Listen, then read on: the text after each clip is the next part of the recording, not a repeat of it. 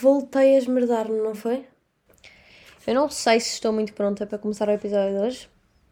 Principalmente depois do que aconteceu nos últimos 5 dias.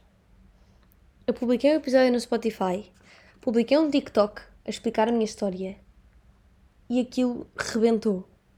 Rebentou e eu recebi N comentários a dizer hum, força, tu consegues, não estás sozinha, a dar-me imenso apoio, mensagens de pessoas a dizer que se tinham identificado, a dizer que tinham orgulho em mim, a dizer. Estão a perceber? Eu estava. Eu, eu publiquei este episódio um bocado mãos a tapar os olhos, tipo, a carregar um enter, tipo, ok, já está, agora salve-se quem puder. E eu tenho de admitir isto, eu tenho medo do TikTok. Eu tinha e tenho um pouco porque eu sinto que as pessoas no TikTok estão sempre com os nervos um bocado mais à flor da pele. Desculpa, estava a beber água.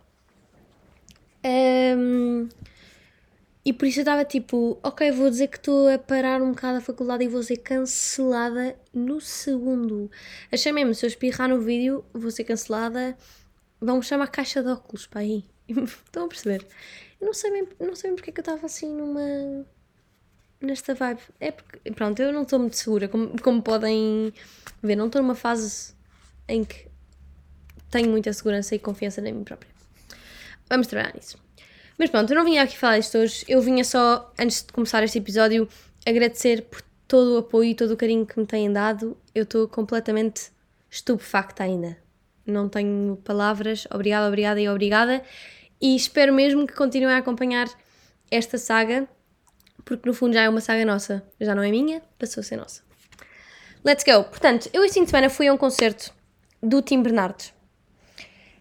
Foi no Coliseu e eu fiquei completamente chocada como é que em uma hora e meia revisitei a minha vida de cima a baixo. Tipo, do início ao fim, uh, limpei o pó nos cantinhos que havia para limpar, fiz tudo o que havia para fazer, honestamente.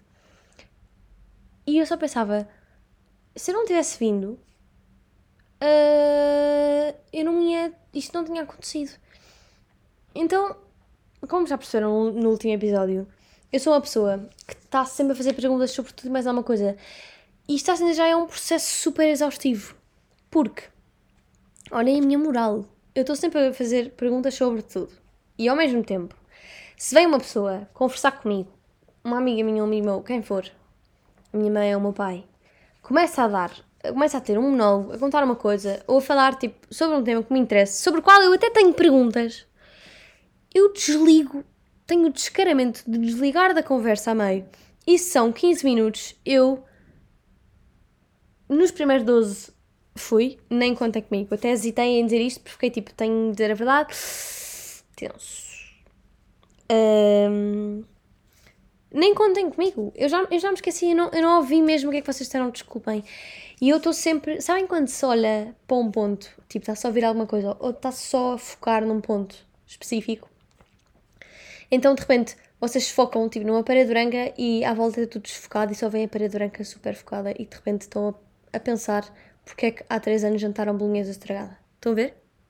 É, que é tão estúpido quanto isto. Um, e eu só pensava, depois deste concerto que mudou a minha vida, eu continuo a não ir a coisas que mudou a minha vida? E depois penso, não, então, estamos a fazer um gap year para ver o que é que gostamos, para mudar isto, para mudar um bocado o ciclo, para mexer um bocado a carroça, mas a mudança traz mais questões. Portanto, se eu estou a ser. Percebem, percebem, isto é um ciclo louco.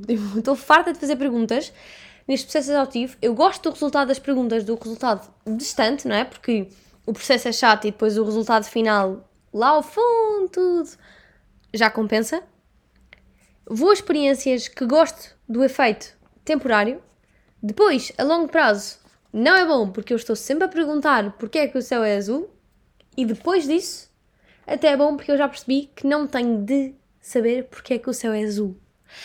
Mas agora imaginem quantas perguntas é que eu tenho na cabeça. tipo, quantas? E não me faz mesmo sentido. Porque depois, só uma coisa, sou a única que imagina as pessoas como um T0. Isto soa pessimamente. Um, Mas a vida de cada pessoa como um T0. E depois cada um decora o T0 consoante o que vai vivendo. Tipo, põe quadros, com molduras com amigos, papéis de parede, pinta as paredes. Se as paredes estiverem muito sóbrias é por, e brancas, tipo, se calhar a pessoa é mais minimalista ou porque as paredes estão um bocado mais vazias e portanto eu associo essa solidão. Percebem o que é que eu estou a dizer? Pronto. Já apanharam a ideia. Um, então, de repente, neste concerto, o Tim Bernardes até me limpou o pó da casa. Tipo, eu fiquei, senhor, como é que. O que é que fez? O que é que esta magia negra que anda a espalhar, que é linda de morrer e que, e que mudou e revisitou a minha vida numa hora e meia? Ensino-me, por amor de Deus, ensino-me. Isto também toca um bocadinho no que é que eu tenho vindo a achar sobre a importância da arte nas nossas vidas. Eu há, uns, há umas semanas ouvi um episódio da Sofia Barbosa com o Miguel Luz no podcast dela, que é o Na Lua, uh, em que eles falavam sobre a arte. E eles estavam ali, no fundo, a divagar um bocadinho sobre a arte. Um, e eu tinha percebido muito a importância que a arte tinha e que a criatividade tinha na minha vida, como já falei disto no último episódio, quando fui para Direito na faculdade, porque de repente é um curso super metódico, um curso que não dá espaço para muitas emoções um, um curso super eu não lhe chamaria pragmático, eu chamaria-lhe, tipo, tem as balizas super bem definidas uh, e eu gostava assim de uma coisa que desse para criar, para pensar, etc. E sempre que eu sugeria isso aos meus professores de direito, eles diziam-me que eu podia criar soluções inovadoras de proteger a justiça e eu tipo... não é isso que eu quero, professor. E por isso um, era difícil esta minha relação. Mas pronto, depois do concerto, como o Sr. Tim Bernardes conseguiu até limpar-me os pós que havia, o pó que havia nos cantos de minha casa, do meu T0. Eu despoltei toda uma lista de 153 perguntas, literalmente, de porquê é que isto não se fala? Porquê é que eu não consigo ter uma conversa logo a seguir aos concertos, ou mesmo que sem haver um concerto, em que eu digo bem, não tens noção, o concerto foi incrível, um, revisitei isto, isto, isto, isto, isto, e estes lugares que me fizeram perceber isto, isto, isto isto. Tipo, não é uma coisa que as pessoas façam por iniciativa própria, pelo menos não é uma coisa que eu sinto. Eu acho que no meu círculo de amigos muito chegados, que já sabem o que é que a casa gasta e já sabem que as minhas paredes vão ter sempre super, tipo, emoções e, no fundo, no fundo, eu acho que teriam algumas definições do primeiro sobre emoções. Uh, acho que bem precisava. Um, mas porquê é que isto não se fala? Houve tanta intensidade ali dentro e eu só pensava que havia pessoas que nunca tinham sentido aquilo. E vamos, vamos pôr assim uma parcela de percentagens. Então vamos pôr, estou a inventar, 30% uh, com as pessoas que não têm a oportunidade de o ir ver. Estou a mandar ao calhas as percentagens. Um, 40% com as pessoas que não gostam de Tim porque é um género muito específico. Uh, e depois já temos 70%, sobram 30%. Uh, vamos pôr 20%, 25% das pessoas que vão e que dizem tipo, pessoal, foi espetacular, cantou muito bem, e 5% as pessoas que vão e ficam genuinamente tocadas, não é que as outras não fiquem, mas expressam-no de forma a que os outros sintam exatamente o que a pessoa sentiu no concerto. Percebem o que é que eu estou a dizer? Porque é que a expressão de emoções literal não é uma coisa mais falada? Exato. Porquê? Porque não se consegue. Porque não se consegue e por isso é que, e por isso é que há psicólogos que ajudam a trabalhar nas emoções. Verdade. Muito verdade. Então, e as pessoas que vivem fechadas numa coisa que eu chamo o orgulho. Eu e a gente chama. E é sobre isto que eu venho falar hoje. Dentro das minhas perguntas infinitas, literalmente, eu fiquei tipo, e o orgulho? Eu lembro-me de quando estava a tomar a minha decisão de fazer um gap year, estava assim um bocado reticente no que tocava à parte do meu. que nem sequer era bem orgulho, era tipo orgulho slash ego, do género: será que a minha cabeça vai manipular este facto do meu ano sabático para. Já és desistente e nem um curso aguentas? Será? Porque o orgulho, agora vamos pensar uma coisa, uma pessoa orgulhosa, isto primeiro é sempre, houve sempre no, num tom pejorativo, não é? Mas o orgulho é aquela coisa que toda a gente tem e ninguém fala, se repararem. E lá está a Marta a embicar com as pessoas, com as coisas que não se falam. É que nem são as pessoas. É, porque é que ninguém fala do orgulho? Tipo, é que eu fui pesquisar a definição de orgulho ao, ao dicionário e vamos aqui ler. Manifestação de alto apreço ou conceito em que alguém se tem. 2. Soberba ridícula. 3. Brio. Como é que uma, uma palavra consegue logo significar três coisas completamente opostas? Tipo, em que uma coisa é para o bom e outra coisa é para o e outra coisa também é para o bem, mas próprio bem. Um, por isso, que, como é que isto é possível? Eu não estou a falar de uma rodinha à noite, tipo filme, tipo, eu, Marta, sou orgulhosa e prometo dizer a verdade, somente a verdade, e não ficar ofendida com os ataques ao meu orgulho presentes nesta reunião. Tipo, Clube dos Orgulhosos, a ver? tipo, eu não estou a, a, pedir que se passe a falar do orgulho a esse ponto, mas eu estou só a constatar o facto de que se é uma coisa comum a todos, porquê é que não conseguimos falar sobre isto? Que irritante! É que não sei bem se há uma forma realista de pôr este cenário de partilha, porque daqui a nada tem um, um cenário de reconstrução de uma sociedade com bases em fundamentos emocionais. Pronto, isto também já é levar tudo um bocado à utopia. Mas então, estou a construir uma utopia, outra vez? A achar que por um lado não se fala das coisas e que se tem de falar e só porque empanquei com o facto de termos todos orgulho e ninguém fala sobre isso, uh, faz disso uma utopia e faz-me logo querer mergulhar numa utopia de querer, não é querer, mas ter de tipo picturing, não sei essa palavra, ah, ter de imaginar um, um clube dos orgulhosos onde se fala de orgulho. É que, como é que eu vou te explicar? Eu estive a tentar arranjar um termo de comparação uma coisa que toda a gente tem. Tipo, é que não pode ser uma coisa física de uma coisa. Não, não pode ser do género roupa, não pode ser sapatos. Não pode ser assim. Tem de ser tipo uma orelha. Estão a ver? Toda a gente fala de orelhas, toda a gente fala dos brincos que põe nas orelhas. E há pessoas que são inseguras em relação às, às orelhas. E há pessoas que não são inseguras em relação às orelhas. E toda a gente fala das orelhas, porque toda a gente vê as orelhas. E o orgulho não, porque é uma coisa que não se vê. E por não se ver, eu acho que corrói muito mais. Então, porque é que eu acho logo que estou a entrar numa utopia quando idealizo um mundo onde a comunicação é a base para as relações? Vêem, é que depois eu estou a fazer mil perguntas e eu já estou a juntar a bota com a perdigota. Às tantas, eu estava a escrever o que é que ia falar neste podcast e eu estava do género, eu tenho de explicar este meu raciocínio porque é tão rebuscado para passar um bocadinho da, não é da confusão, mas do caótico que é viver no meu cérebro. Um, e se eu idealizo um mundo com, à, à, base da comunicação a falar especificamente no que toca do orgulho, porquê é que eu não consigo cumprir? Porquê é que eu não consigo? Por exemplo, olhem, eu tinha uma vacina em atraso. Eu tinha uma vacina em atraso e a minha mãe tentou aldrabar-me. Desculpem. A dizer que a minha escola antiga pedia a vacina. E eu não cedi a essa. Não cedi. Claro que liguei para a escola para a secretaria a perguntar se a escola pedia a vacina, ou seja, estava no Plano Nacional de Vacinação e não estava na minha altura e por isso não dei. Foi uma estupidez, não sigam o meu exemplo, isto é uma parvoíce. Um, o que é que aconteceu? Eu deixei a vacina passar da altura em que o Estado assegurava o seu pagamento e que recomendava a toma da vacina. Uh, e mais tarde, agora, tive de apagar, não é?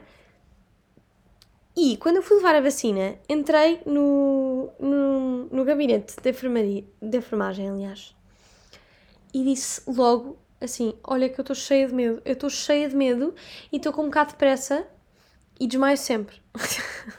Fun fact: eu desmaio em vacinas. Vamos passar este, este facto. Um dia explico-vos mais sobre isto. Um, e a senhora assim logo: Ah, mas está com medo? Porquê? E outra colega assim: Não gosta de picas? E eu fiquei tipo não. Não. E aqui, a vacina, a própria dita da pica, entre aspas, tocou tanto aqui num ponto que não foi orgulho, foi tipo no ego da pessoa de porque é que eu não vim dar esta porcaria antes e porque é que eu sou tão hum, tipo adulta para tomar uma decisão de um antibático e depois ter uma porcaria de uma vacina que eu consigo dar. Eu saí de lá, ela assim, doeu? Uh, então, foi muito mal e eu tipo, não, já passou. Mas eu cheguei ao carro e estou a ver aquelas reações mesmo de miúdo pequeno, que é tipo, cai, olha para o pé todo esfolado fica tipo. eu cheguei ao carro e foi isto. Tipo, eu cheguei ao carro, toquei no braço, senti que o braço me dava dor e fiquei tipo. Mãe! Tipo, em que ponto estúpido orgulho é que isto me tocou? Eu, não, eu nem. Eu fiquei. Marta, eu não estou a acreditar. À tenda parecia que estava a ter uma discussão entre o anjinho e o diabinho. Aqueles clássicos desenhos animados. Por cima da minha cabeça, tipo, em que o anjo estava a chorar a berrenho e o diabo estava tipo, cala-te! Não, não faz sentido nenhum. Para! Um, e já no, na semana passada eu. Olha, eu estava a tentar fazer nhoquis em casa e aquilo correu pessimamente mal e eu ia estar fora. E quando ia estar fora, a água a ferver caiu em cima de mim, caiu em cima da minha mão e eu queimei a pele toda e tive de para as urgências. E a minha reação à meia-noite foi tipo: a água, a água a ferver caiu-me e eu, em vez de ir no segundo pôr água a ferver, fui dois segundos depois porque o primeiro foi olhar tipo 20 segundos de analisar e ficar tipo. Isto está a doer muito! Sim, eu estava sozinha em casa. Eu estava tipo. A coisa de querer chamar a atenção de menina pequenina já nem existe, porque, um, pronto, não é? Temos 19 anos, e dois, tipo, onde é que eu estou? Onde é que eu estou? Em que ponto estúpido do orgulho é que isto me tocou? E depois eu estava a tentar arranjar uma relação para explicar isto, porque às tantas ficavam. não era um vazio, dizer um vazio é um exagero, mas ficava ali uma lacuna para preencher de, de onde é que isto veio, de onde é que este choro de miúda estava guardado aqui dentro, tipo em que cova é que estava escondido, em que ponto do T0 é que estava guardado que eu não sabia que isto ia ser assim. E foi do género, estava a ligar a marcar a vacina, pronto, braço dormente. Braço dormente é porque o braço. Já estou a sentir picas, tipo aquela sensação de arrepio dormência, o ombro vai-me cair quando eu chegar lá, tipo, vai só fazer POC e acabou, esqueçam a vacina, esqueçam tudo. E eu estava a pensar, acham que se o orgulho fosse uma coisa palpável, o que é que seria? Eu fiz esta pergunta aos meus amigos e um deles respondeu groselha, porque um bocadinho não fazia mal a ninguém, até era doce, mas em demasia era péssimo. E sujava tudo, e quando se entornava era nódoas e nódoas e nódoas. E uma amiga minha respondeu que era orégãos, porque dava sempre para pôr na certa medida. Olhem, eu pensei em massa fimo. Pensei em massa fimo porque aquilo não se parte, é maleável e depois há malta que mete cores para disfarçar. Não é para disfarçar, é para aliviar.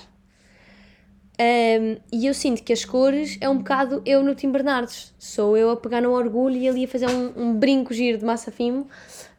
Um, porque para tornar uma coisa estável para mim. Estão a perceber? E para o meu orgulho não me dar a volta e, e não.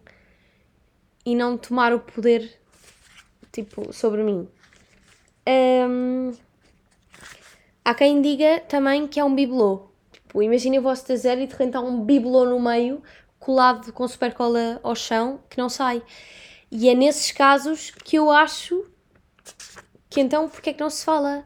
Porque aí percebo aí percebo a razão primária, mas não percebo no geral, que é, claro que não se fala, não é? Aquilo está colado no chão, é impossível sair, é impossível explicar, as pessoas não vão conseguir falar, eu também não vou conseguir falar, se for eu, numa coisa que está colada ao chão porque não sai, porque faz parte de mim, eu não sei devolver e blá blá. Percebem? Mas porquê que esta coisa que nós temos todos e que ninguém fala, por exemplo, dizer, eu sou assim, não vou mudar.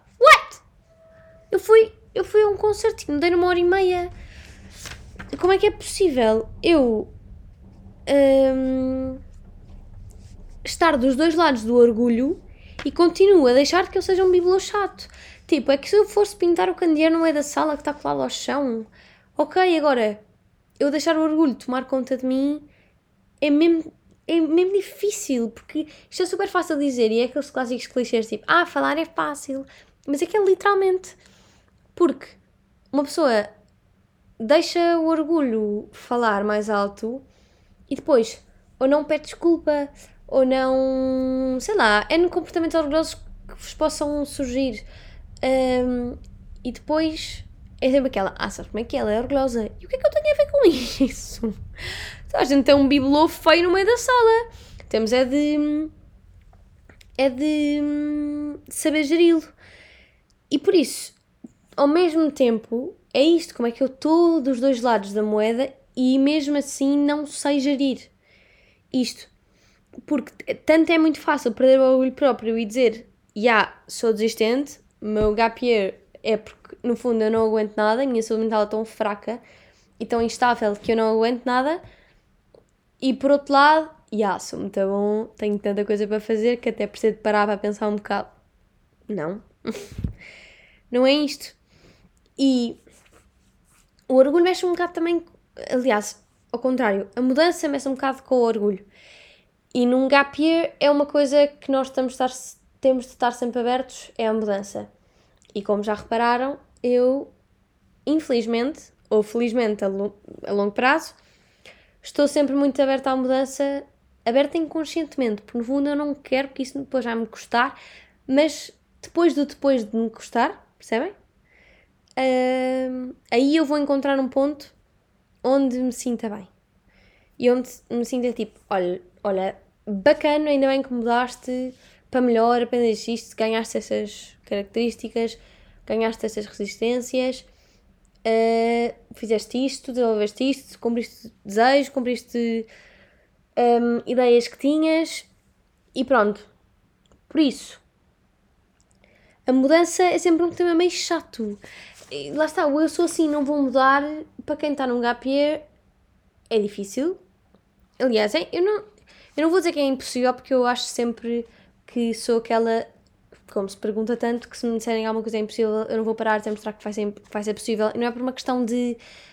Um, de ego ou de orgulho mesmo, é só por uma questão de motivação. Tipo, nada é impossível, go for it. Um, e por isso, mas ao mesmo tempo, estar constantemente a mudar é tipo, oh meu Deus, já não aguento mais. Alguém que diga ao meu T0 que as obras vão ter de parar durante um ano e meio. Tipo. Hum. E ao mesmo tempo, o bibelô fica ali na sala, ou os brincos de massa fim ficam ali na sala, e impedem, tipo, se o bibelô está colado ao chão, todo o pó que se acumula entre o chão e o bibelô não dá para limpar. E porquê que o T0 fica tão difícil de limpar? Tipo, porquê que, porquê que o orgulho é tão difícil de gerir e porquê que nós somos tão difíceis de gerir uns com os outros e connosco próprios uh, em tempos de mudança e quando é nestas características que nos toca a todos, mas como toca a todos, pode haver suscetibilidades, suscetibilidades diferentes e formas diferentes de o encarar e por isso Oh, que cansativo, meu Deus. Um, e eu acho que às tantas, farto-me tantas vezes de limpar a sala que se torna um bocado solitário. Porque está sozinho. É bom até. Pronto, mais uma vez, tempo de mudança. Uh, not gonna lie, não é? Mas ao mesmo tempo, quando começa a ser, a ser demasiado, a ser, a ser demasiado, um, deixa de ser possível às tantas. E eu, com as minhas crises essenciais a cada 3 segundos e meio, é tenso, como podem calcular, porque às tantas eu olho para a minha sala, literalmente, e não estou a falar do meu T0, para a minha sala de casa normal, e penso: se esta sala fosse o meu T0, uh, eu estou tão solitária e sozinha que as paredes eram brancas. Ok, então quero que as paredes passem a ter cores. Ok, então, para as paredes passarem a ter cores, eu tenho de mudar. Ok, para mudar, eu tenho uh, de me submeter a novas experiências, a novos.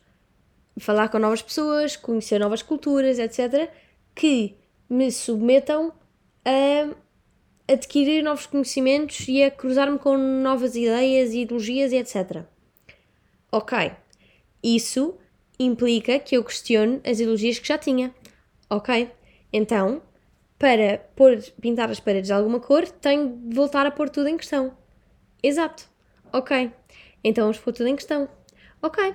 Passado um dia e meio, estou farta de pôr tudo em questão. Percebem? Farta. E depois vou a um concerto do Tim Bernardes e ele, de repente, pega no lava tudo e na lexívia e limpa-me a casa toda. Acho que o meu silêncio é claramente perceptível. Porque, afinal, então eu eu estava sozinha ou não? Não sei. Percebem? Ai, eu não sei, não, eu não faço ideia. E depois como é que como é que eu peço ajuda? Eu só pensava, se eu não tivesse tido a sorte de ir a este concerto, eu continuava a ser uma onda um bocadinho mais solitária.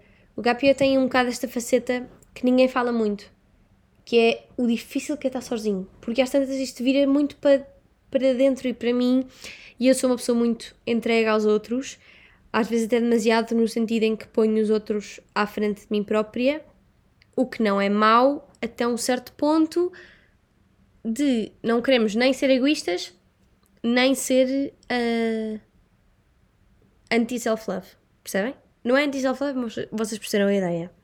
Por isso, no fundo, o gap year é uma gestão de expectativas que o nosso orgulho põe em nós, um, sendo que de um lado pode ser, pá, és tão instável que nem uma porcaria de um curso aguentas, imagina, porrar, vais longe, ou então ao mesmo tempo, uh, meu, props para ti que estás a querer parar para pensar o que é que vais dar à tua vida e por isso depende muito dessas gestão expectativas de nós e do nosso bibelô que está preso ao teu zero.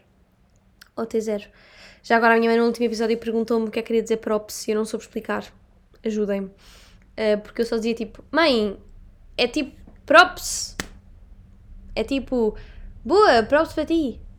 Uh, e a minha mãe ficou um bocado da Nora. Por isso, se souberem como explicar o que é que é props. Até me perguntou se props era diminutivo do quê e eu juro que fiz um esforço mental para, para pensar, mas como viram, estavam 752 perguntas a divagar no meu cérebro e o espaço não era muito e por isso uh, não deu para pensar. Por isso, se tiverem alguma forma de como explicar a outras gerações o que é que quer dizer props, avisem-me que eu preciso dela. E no fundo era como um bocado esta ideia que eu vos queria deixar hoje eu quero que vocês, depois deste episódio, saibam uh, que se estivessem a entrar no meu T0, saibam literalmente como é que ele é. Tipo, que papel de parede é que poriam, que molduras é que punham. Um, pronto.